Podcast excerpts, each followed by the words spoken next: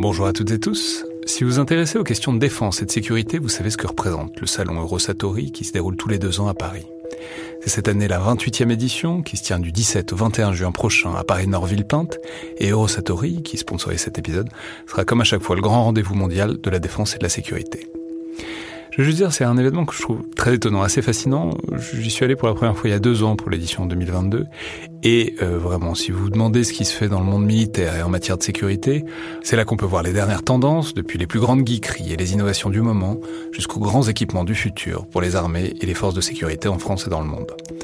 Bref, si vous intéressez de près à ce monde-là, c'est le moment de vous inscrire pour ce qui sera la plus grande édition de l'histoire du salon, avec plus de 1900 exposants et 60 000 visiteurs, vous pouvez le faire en allant sur eurosatori.com.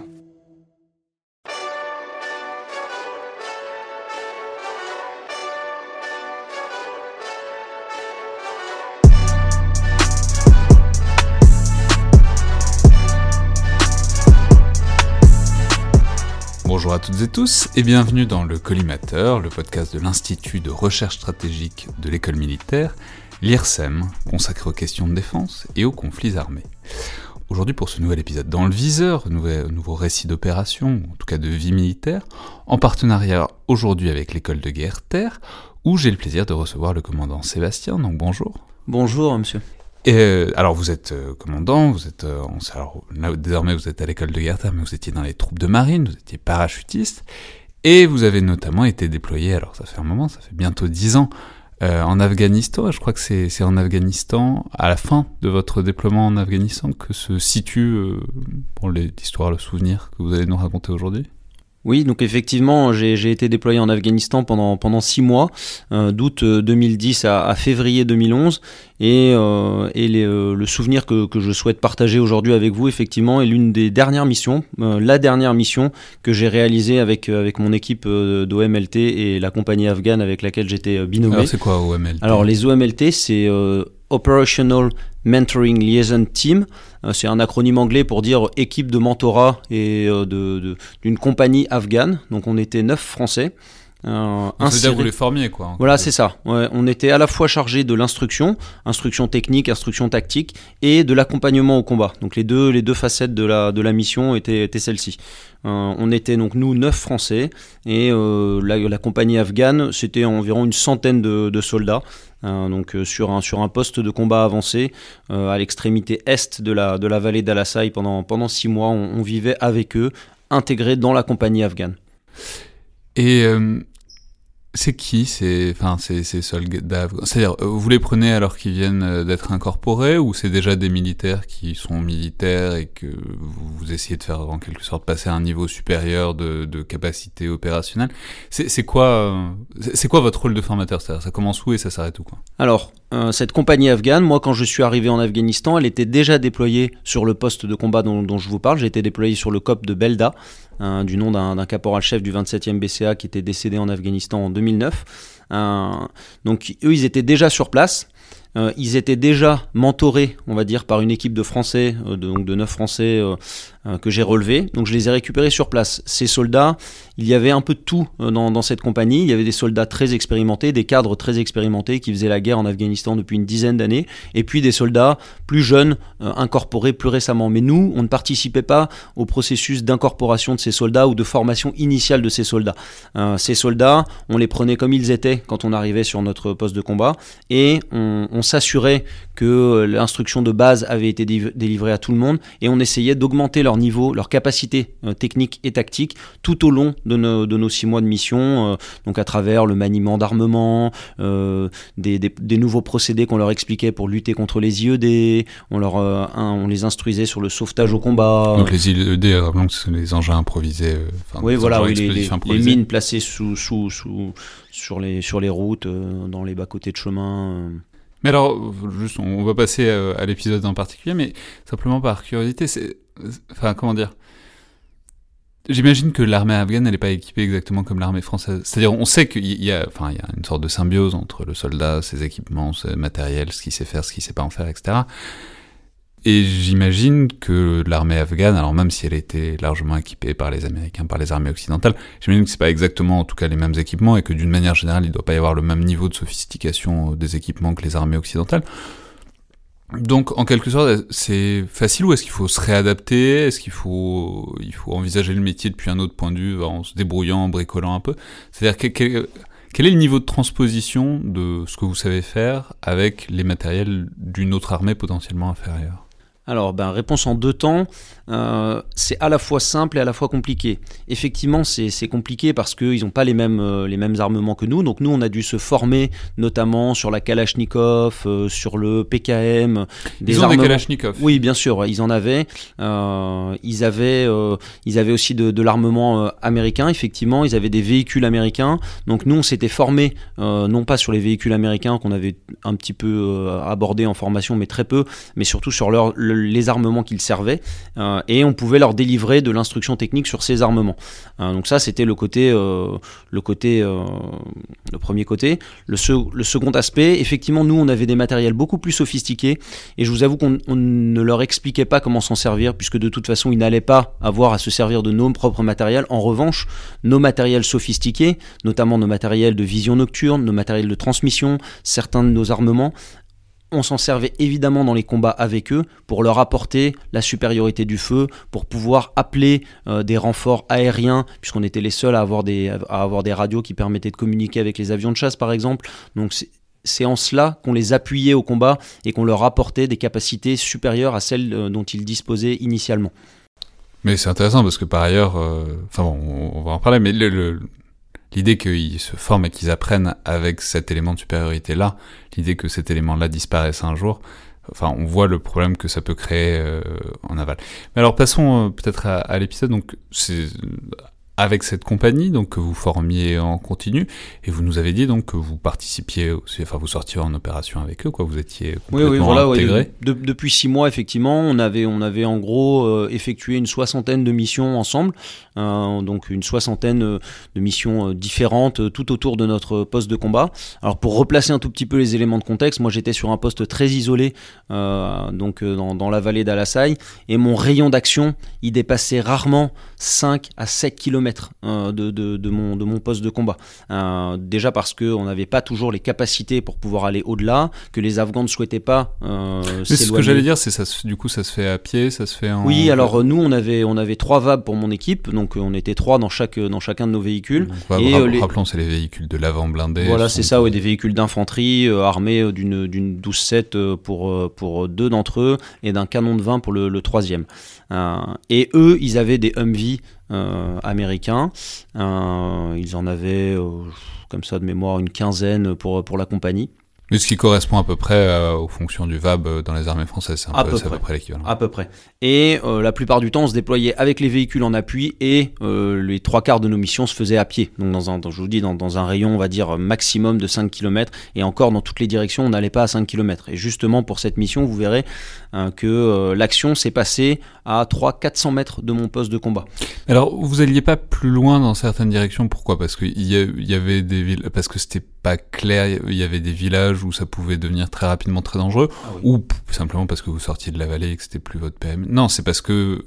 parce que clairement, euh, et d'une, euh, les Afghans ne voulaient pas, ne voulaient pas, les soldats afghans, le capitaine afghan que je, que je mentorais, me disait, moi je ne franchirai jamais telle route parce que je sais très bien que dès qu'on va mettre le pied de l'autre côté de cette route, on, va se faire attaquer, c'est une certitude absolue.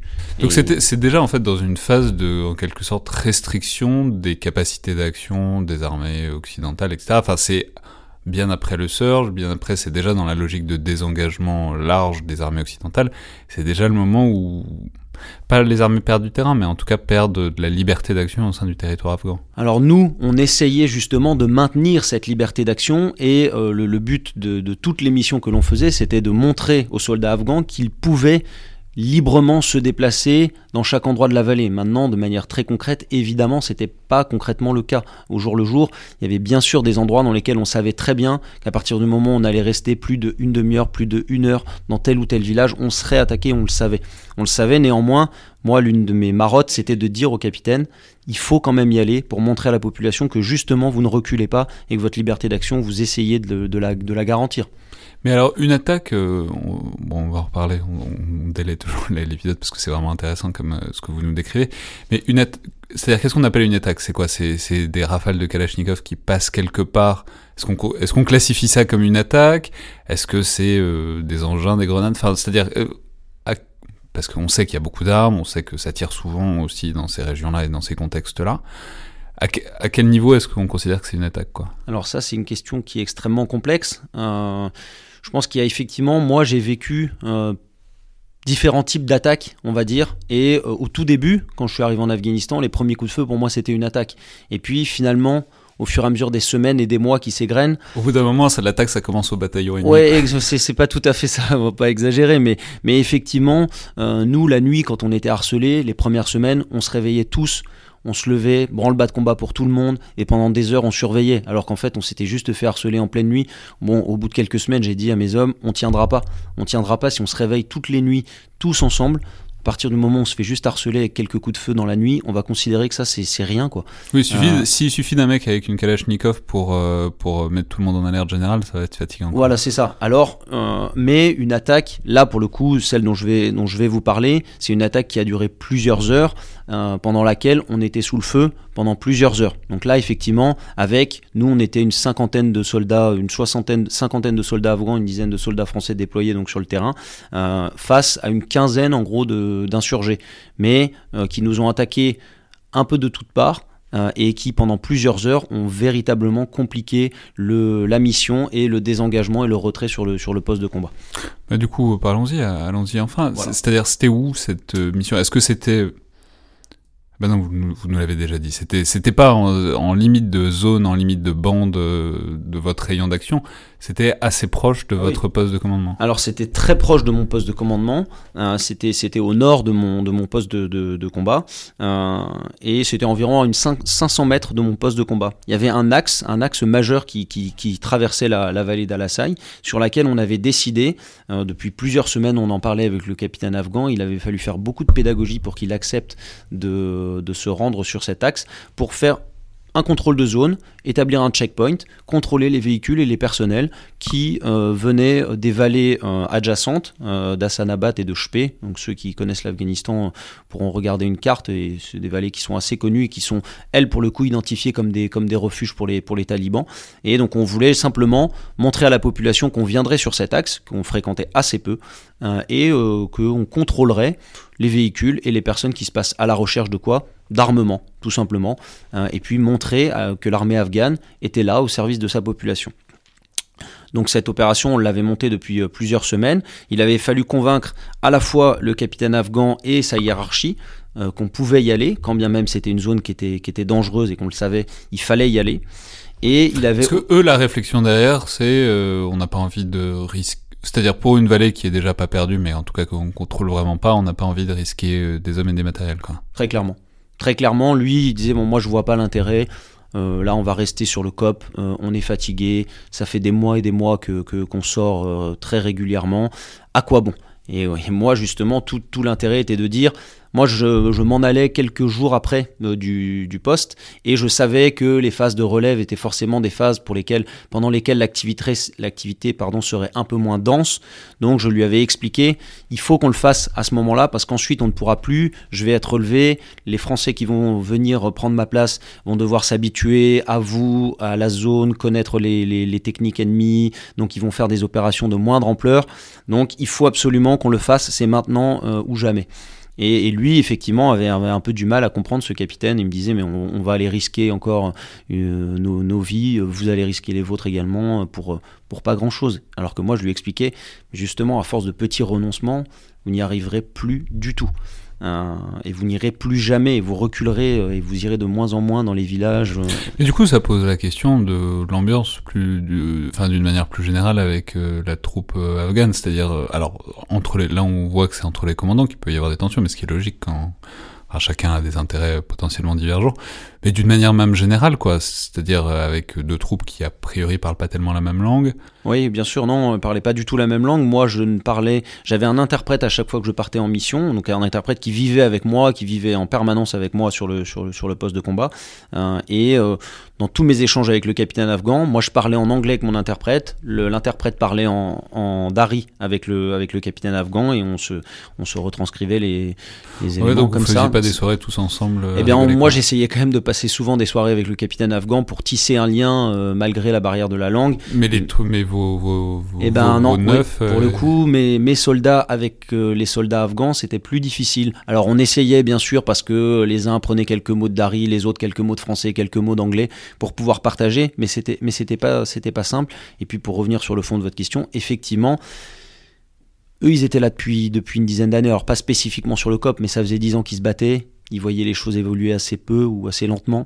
Euh, et nous, on était là pour six mois, on voulait les aider au maximum, on voulait leur donner les moyens et puis euh, euh, les, capacités de, se battre au maximum pour les autonomiser au maximum, parce qu'on savait que nous, notre, durée de mission était, courte, donc on essayait de faire le maximum en six mois. Et ça, ces deux tempos opérationnels étaient, souvent difficiles à, mettre en coordination, on va dire.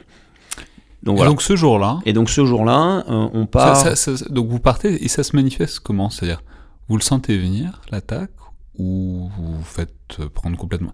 C'est-à-dire, est-ce. Ça, c'est toujours facile de, de, de, de, d'y repenser à posteriori. Mais est-ce qu'il y a un. Enfin, je sais pas. Après, après avant coup, une atta- après coup, est-ce qu'on se dit. Il, y avait une ambiance. Il y avait un truc ce jour-là. Bah, après coup, bien sûr. Sur le coup on était attaqué régulièrement, donc euh, on savait qu'on pourrait être attaqué, mais spécifiquement sur le coup, je me suis pas dit, tiens, spécifiquement dans, dans 10 minutes, là, il va se passer quelque chose. Non, mais après coup, bien sûr, après coup, bien sûr, on y repense. On se dit que dans la préparation, il y avait plusieurs voyants qui étaient au orange. Euh, mes hommes, eux-mêmes me disaient, est-ce que c'est pas la mission de trop là, mon lieutenant? On, va repartir pour la énième et énième fois. Dans quelques jours, on s'en va. On, a fait le boulot là. Euh, les Afghans, pareil me disait ça, donc j'étais un petit peu tout seul. Donc là, il y avait quelques voyants orange. Le matin, tout s'est passé normalement. On a quitté notre, notre poste de combat en véhicule jusqu'à un point de regroupement des véhicules où on a débarqué et on a poursuivi le, les, les, les, quelques centaines de mètres à pied. Et on a mis en place notre checkpoint. En gros, il était 8h du matin et jusqu'à 9h30 du matin, tout s'est bien passé. On a contrôlé 25-30 véhicules de mémoire et puis environ 200, 200 personnes à pied tout se passait très bien. On avait quelques indices, les Afghans, comme mes soldats, me disaient, euh, on observe des gens qui nous regardent, des gens qui téléphonent autour de nous. Mais ça, c'était systématique en Afghanistan, donc pas, pas une ambiance plus particulière que, que les autres missions, que les autres jours. Et euh, face à ces gens qui nous regardaient, qui pouvaient téléphoner, on savait très bien que parmi eux, il y avait forcément des gens mal intentionnés. Mais euh, beaucoup d'enfants, beaucoup de femmes, beaucoup de familles. Donc on n'a pas voulu faire de warning shot. On n'a pas voulu envenimer tout de suite la situation. J'ai essayé de la garder sous contrôle dans un premier temps. Et puis, aux alentours de 10h du matin, comme c'était prévu initialement sur les ordres, on décide de rentrer sur le COP en disant, vous voyez, c'est pas très ambitieux comme mission. En gros, on a contrôlé de 8h à 10h du pas matin. de prendre le contrôle de la vallée. Pas du tout. Et si, et si quelqu'un voulait passer, il aurait juste pu attendre que vous. Bien vous, sûr, vous en bien sûr. C'était juste C'était montrer notre présence symboliquement sur un axe sur lequel on allait extrêmement peu, sur lequel personne ne mettait les pieds, que ce soit des soldats français ou des soldats afghans. Et bien sûr, comme toujours, au moment du désengagement, ouverture du feu, et là, on passe d'une situation extrêmement calme à une situation totalement chaotique. Avec en deux heures, pendant deux heures, en gros, on est sous le feu. On n'arrive pas à rejoindre notre, notre point de regroupement de véhicules, que ce soit nous les Français ou les Afghans. Euh, Ça, on- vous aviez laissé les véhicules de côté. voilà, c'est êtes- ça, une centaine de mètres. Alors les véhicules, eux, pouvaient nous appuyer par le feu pour nous aider à nous, à nous désengager. Mais euh, en gros, euh, les ennemis, euh, les insurgés autour de nous, les, les talibans, étaient entre 50 mètres et 600 mètres. On était, ça tirait dans tous les sens, dans toutes les directions. Et pourtant, ça faisait six mois qu'on était en coordination avec cette unité afghane. On avait mis en place des procédés. Et ce jour-là, deux blessés afghans euh, dans, les, dans les deux premières heures de combat, deux blessés afghans graves euh, par balle. L'un est blessé à l'épaule, l'autre est blessé au bras. Donc forcément, ça tire de partout. On est imbriqué avec l'ennemi. Moi, Et évidemment, quand ça tire de part, c'est- c'est-à-dire juste très concrètement, vous vous abritiez derrière quoi à ce moment-là? Derrière des cailloux, derrière des murets. En, Afghanistan, il y a beaucoup de petits murets euh, construits aux alentours des maisons, donc on s'abritait derrière des murs, derrière des petits murets. Si ça tire dans tous les sens, aussi bien vous prenez une balle dans le Alors quand je vous dis dans tous les sens, euh, on avait quand même euh, une, partie donc au sud de nos positions qui elle était tenue par l'ennemi, mais en gros à, à 180 degrés, on était, on était à moitié encerclé.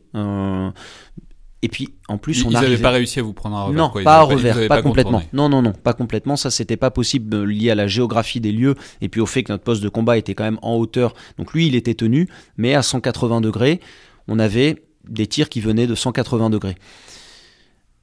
Au milieu de ça, donc deux blessés afghans. On n'arrivait pas à rejoindre nos véhicules. Bien sûr, deux éléments sont venus complexifier cette affaire. La première, c'est que à ce moment-là, euh, j'avais perdu la liaison radio avec mon, mon chef d'OMLT, qui lui était à une dizaine de kilomètres sur une base euh, donc à Tagab. Les, problèmes volent en escadrille. Les problèmes volent en escadrille, euh, effectivement, le président Chirac avait raison.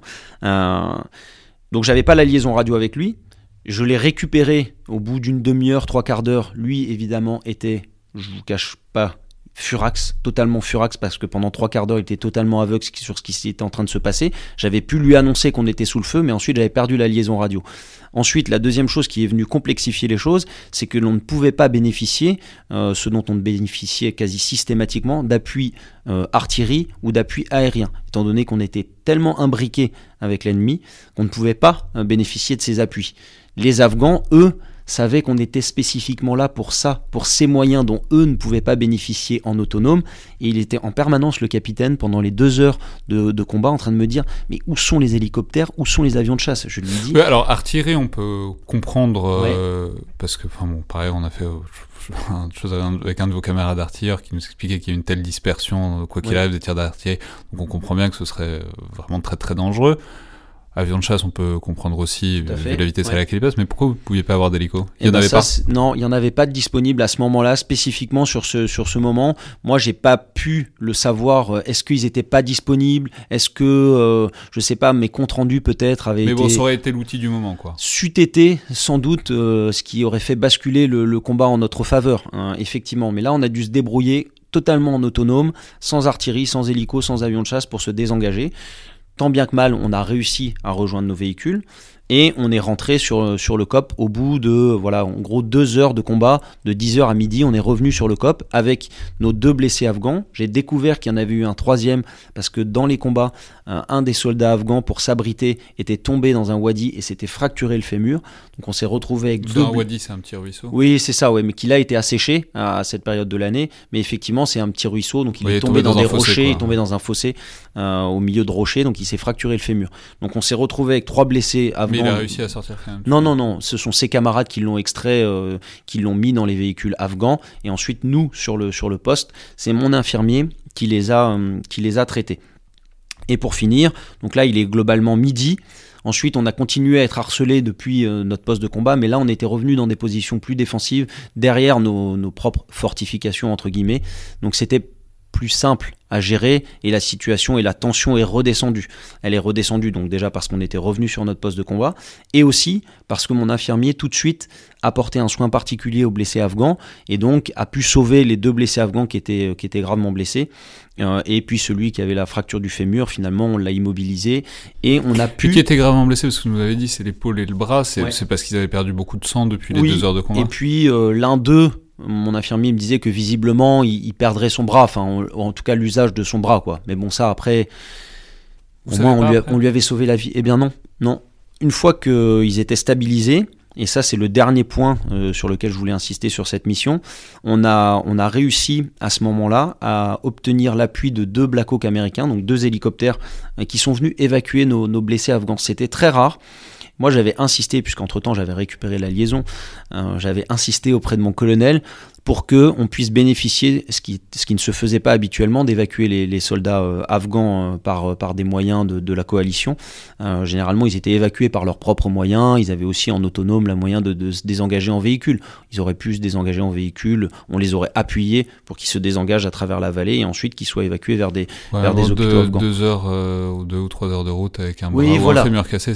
Là, à ce moment moment-là, je me suis dit, quand bien même mon infirmier me disait leur vie n'est plus en jeu, je me suis dit, j'insiste pour que des hélicoptères viennent les chercher, que ce soit des hélicos français ou des hélicos américains. Et j'ai eu raison, parce que c'est un des enseignements que je tire de cette, mission, c'est l'impact psychologique du soin apporté aux blessés. Cette mission, elle avait été difficile à monter, je vous l'ai dit, il fallait convaincre euh, surtout les Afghans d'y aller une énième fois. Si jamais j'avais pas réussi à évacuer leurs blessés par des moyens américains, un hélicoptère qui les a emmenés directement à Kaboul se faire soigner dans des hôpitaux, je pense que le lien de confiance aurait été rompu. Alors moi je partais quelques semaines après, mais on travaille toujours pour son successeur, donc je pense qu'il eût été plus difficile pour mes successeurs de rétablir un lien de confiance. Là ils ont vu que oui, on est allé dans une zone risquée, oui, la mission était compliquée, oui, comme prévu finalement, euh, les choses se sont passées de manière dure, mais on a toujours été là pour les appuyer. Alors bien sûr, les moyens, je vous en ai parlé, l'artillerie, les avions sont pas venus.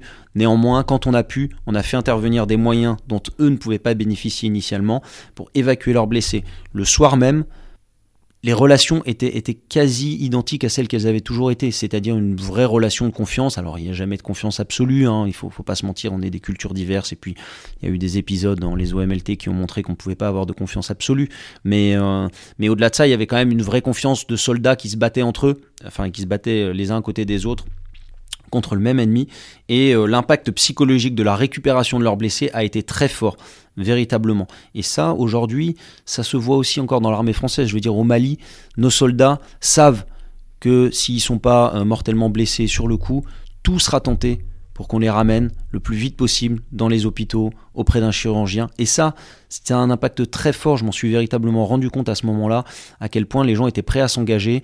Si jamais ils s'imaginaient que tous les moyens seraient mis en œuvre pour les sauver s'ils n'étaient pas morts sur le coup. Mais c'est intéressant parce que vous.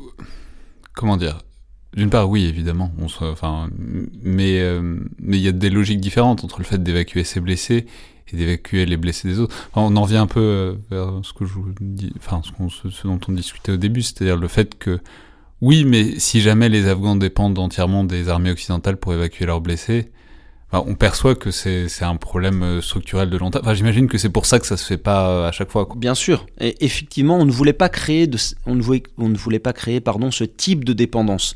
Et, et les Afghans le savaient très bien, euh, que certains des moyens, on ne leur donnerait pas systématiquement. Mais cette fois-ci, très spécifiquement, dans le contexte particulier que je vous ai décrit, j'ai senti et j'ai insisté auprès de mon colonel pour que effectivement il demande des moyens aériens pour évacuer les blessés afghans parce que j'ai senti que sinon le lien de confiance allait être vraiment rompu et que derrière les afghans ils voudraient plus sortir. Ils diraient non mais c'est bon c'est terminé. Et, et finalement c'est pour eux en fait hein, qu'on les, qu'on les obligeait à sortir et à se battre. C'est pour eux pour leur pays. Mais je me suis dit il faut pas rompre ce lien de confiance. Et donc il faut leur montrer que ils ont fait des efforts particuliers pour s'engager dans une zone dure. Euh, nous derrière si on peut les aider à sauver leurs leur blessés, eh ben on, va, on va mettre le, paquet à ce moment-là, en leur disant ce sera pas à chaque fois. Et bien sûr, ils le savaient très bien. Mais ils m'en ont vraiment. Ils m'ont remercié très chaleureusement le soir en disant merci, merci d'être venu nous chercher, merci d'avoir déployé des hélicoptères pour sauver nos, soldats. Quoi. Donc voilà, ça c'est le premier enseignement que je tire. Il y a quand même deux autres enseignements euh, que, que, je tire de, de cette expérience. La première, bah, c'est que six mois c'est long et que euh, passer le, les premiers combats où on est effectivement euh, où la peur est très présente. Ensuite, au fur et à mesure des accrochages dont vous parliez, vous me dites oui, est-ce qu'un accrochage c'est quelques rafales, est-ce que c'est des gros combats? On avait connu dans les six mois précédents de longs accrochages. On avait déjà vécu plusieurs heures sous le feu, on avait déjà eu des blessés, des blessés français dans, mon équipe ou euh, des blessés des morts afghans. Eh ben, au bout d'un moment, quand vous vous en sortez tout le temps, vous avez naturellement un petit sentiment d'invincibilité. Vous êtes de plus en plus conscient du danger, mais en même temps, vous vous dites aussi, on va s'en sortir, finalement, il tire pas si bien que ça en face. Euh, et vous, développez des, des mécanismes psychologiques qui vous disent que ça va aller. Dernier jour, dernière mission, quelques jours après j'étais désengagé, et c'était l'un des moments les plus difficiles à gérer la peur est revenue très présente. Je veux dire, le soir, j'en ai parlé avec mes hommes, on a tous eu très peur. On a tous eu très peur et on s'est dit, on a eu beaucoup, beaucoup de chance. C'était le dernier jour, alors qu'on était extrêmement expérimenté à ce moment-là, qu'on connaissait parfaitement notre ennemi, parfaitement le terrain, qu'on était à quelques centaines de mètres de notre poste de combat, qu'on avait un armement largement supérieur à, à l'ennemi d'en face. Donc ça, c'est le deuxième enseignement que je tire.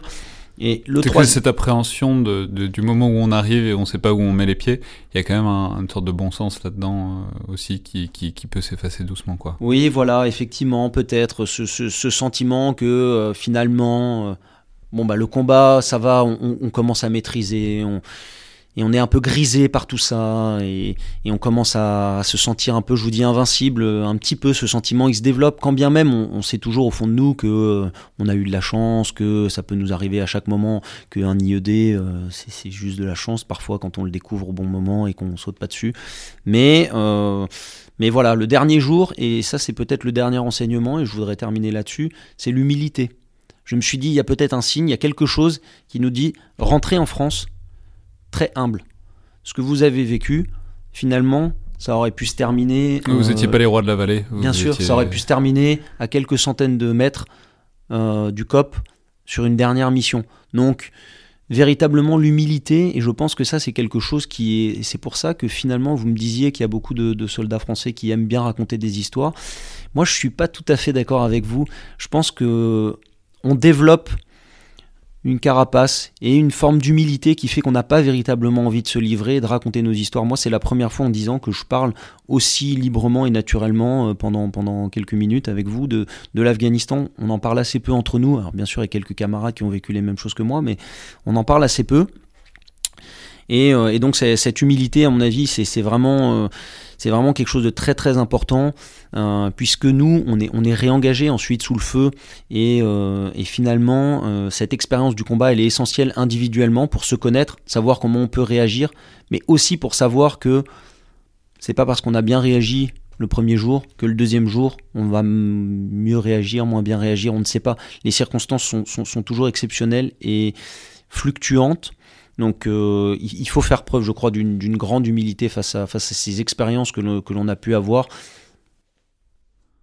Non, mais simplement, je vais faire une insistance là-dessus. C'est vrai que c'est quelque chose euh, que je dis souvent aux officiers avec qui je vais enregistrer un, dans le viseur, que les militaires euh, aiment bien raconter l'histoire. C'est vrai que c'est pas toujours vrai. De, ce que j'en ai vu, ça, dépend beaucoup à la fois des expériences, ça dépend beaucoup des armes, ça dépend beaucoup des corps aussi.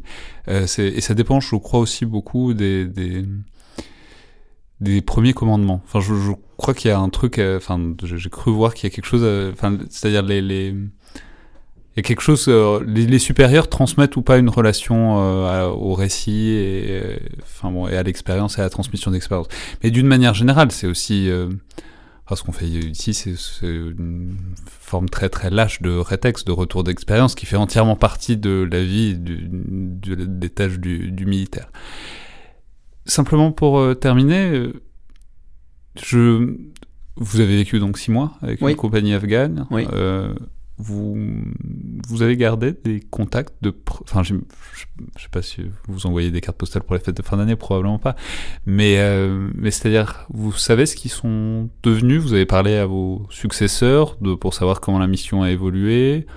Eh ben, assez peu. Vous voyez, et c'est quelque chose que je, regrette quelque part. Alors euh, avec les soldats afghans ou avec le capitaine afghan, été difficile quand même de, garder des liens. Euh, au début, je m'étais promis de garder des liens avec mes interprètes.